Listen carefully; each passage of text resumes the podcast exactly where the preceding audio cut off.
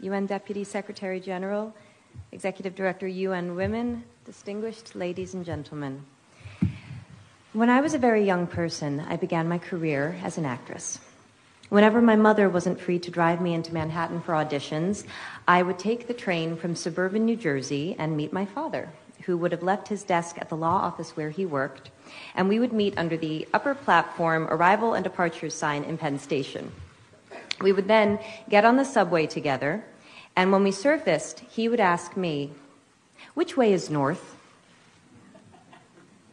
I wasn't very good at finding north in the beginning, but I auditioned a fair amount, and so my dad kept asking me, Which way is north? Over time, I got better at finding it. I was struck by that memory yesterday while boarding the plane to come here, not just by how far my life has come since then, but by how meaningful that seemingly small lesson has been. When I was still a child, my father developed my sense of direction, and now, as an adult, I trust my ability to navigate space. My father helped give me the confidence to guide myself through the world. In late March last year, 2016, I became a parent for the first time. I remember the indescribable and, as I understand it, pretty universal experience of holding my week old son and feeling my priorities change on a cellular level. I remember I experienced a shift in consciousness that gave me the ability to maintain my love of career and also cherish something else, someone else, so much, much more. Like so many parents, I wondered how I was going to balance my work with my new role as parent. And in that moment, I remember that the statistic for the U.S.'s policy on maternity leave flashed in my mind. American women are currently entitled to 12 weeks unpaid leave. American men are entitled to nothing. That information landed differently for me when one week after my son's birth, I could barely walk. That information landed differently when I was getting to know a human who was completely dependent on my husband and I for everything, when I was dependent on my husband for most things, and when we were relearning everything we thought we knew about our family and our relationship. It landed differently. Somehow, we and every American parent were expected to be back to normal in under three months without income?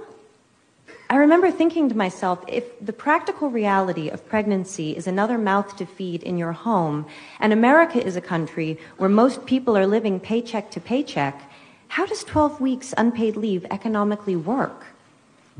The truth is, for too many people, it doesn't. One in four American women go back to work two weeks after giving birth because they can't afford to take off any more time than that. That's 25% of American women. Equally disturbing, women who can afford to take a full 12 weeks often don't because it'll mean incurring a motherhood penalty, meaning they will be perceived as less dedicated to their job and will be passed over for promotions and other career advancement. In my own household, my mother had to choose between a career and raising three children, a choice that left her unpaid and underappreciated as a homemaker because there just wasn't support for both paths. The memory of being in the city with my dad is a particularly meaningful one since he was the sole breadwinner in our house, and my brothers and my time with him was always limited by how much he had to work. And we were an incredibly privileged family. Our hardships were the stuff of other families' dreams. The deeper into the issue of paid parental leave I go, the clearer I see the connection between persisting barriers to women's full equality and empowerment and the need to redefine and in some cases destigmatize men's roles as caregivers. In other words, thank you.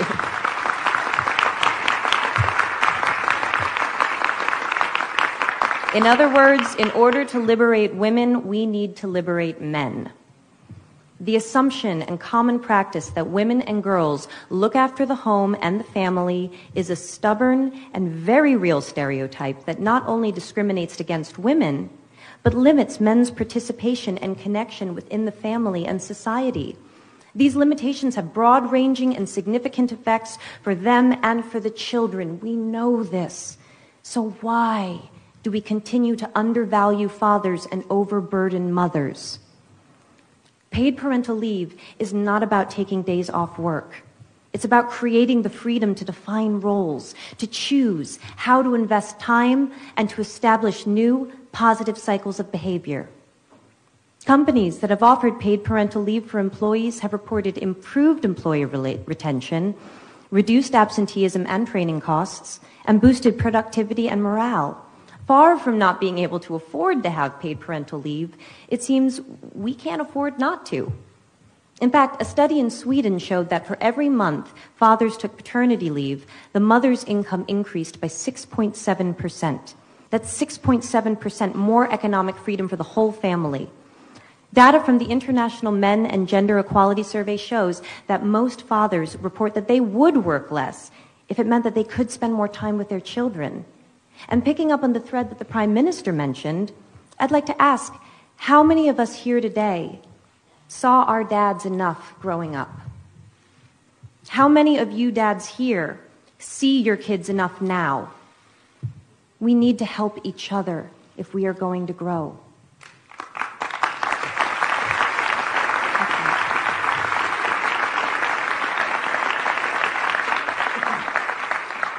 Along with UN Women, I am issuing a call to action for countries, companies, and institutions globally to step up and become champions for paid parental leave.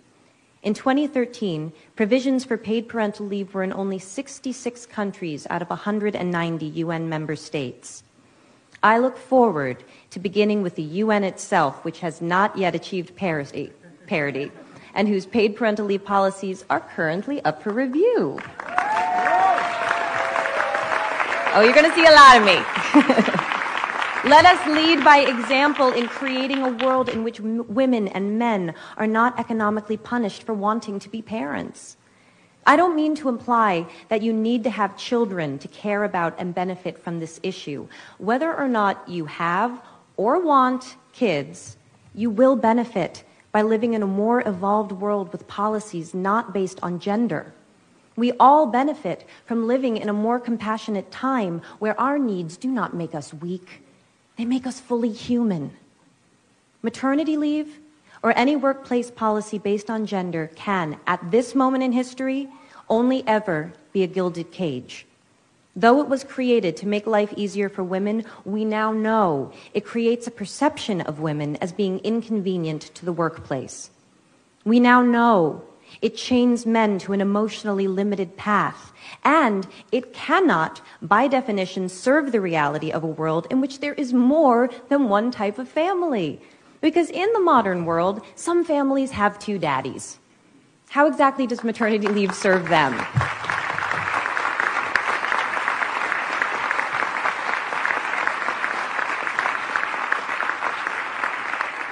Today, on International Women's Day, I would like to thank all of those who went before in creating our current policies. Let us honor them and build upon what they started by shifting our language and therefore our consciousness away from gender and towards opportunity. Let us honor our own parents' sacrifice by creating a path for a more fair, farther reaching truth to define all of our lives, especially the lives of our children. Because paid parental leave does more than give more time for parents to spend with their kids. It changes the story of what children observe and will from themselves imagine possible. I see cause for hope. In my own country, the United States, currently the only high income country in the world without paid maternity, let alone parental leave, great work has begun in the states of New York, California, New Jersey, Rhode Island, and Washington, which are currently all implementing paid parental leave programs. First Lady Chirlane McCray and Mayor Bill de Blasio have granted paid parental leave to over 20,000 government employees in New York City. We can do this. Bringing about change cannot just be the responsibility of those who need it most. We must have the support of those in the highest levels of power if we are ever to achieve parity. That is why it's such an honor to recognize and congratulate pioneers of paid parental leave like the global company Danone. Today, I am proud to announce Danone Global CEO Emmanuel Faber as our inaugural He for, the, he for She thematic champion for paid parental leave. As part of this announcement, Danone will implement a global 18 weeks, gender neutral, paid parental leave policy for the company's 100,000 employees by the year 2020.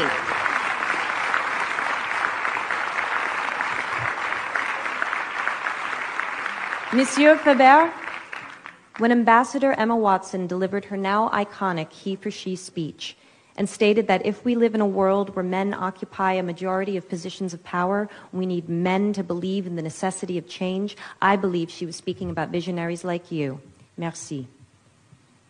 Imagine what the world could look like one generation from now if a policy like Danone's becomes the new standard. If 100,000 people become 100 million, a billion more. Every generation must find their north.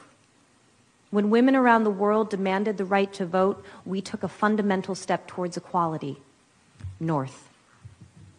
When same sex marriage was passed in the US, we put an end to a discriminatory law north when millions of men and boys and prime ministers and, and deputy directors of the UN, sorry, the president of the General Assembly, that's what happens when I go off script.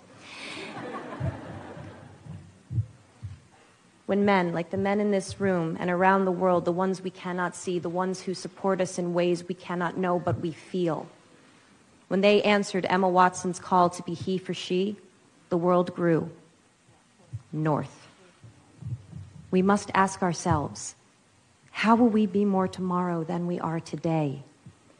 The whole world grows when people like you and me take a stand because we know that beyond the idea of how men and women are different, there is a deeper truth that love is love and parents are parents.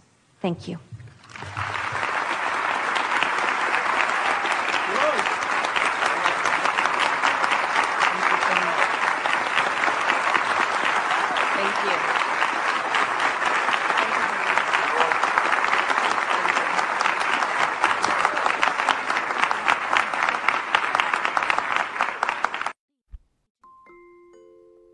可以加入老师的英语学习群，跟我们一起玩着虐口语，还有来自全球各地的小伙伴一起结交口语搭档，创造一个非常好的语言学习环境，一直 speak English。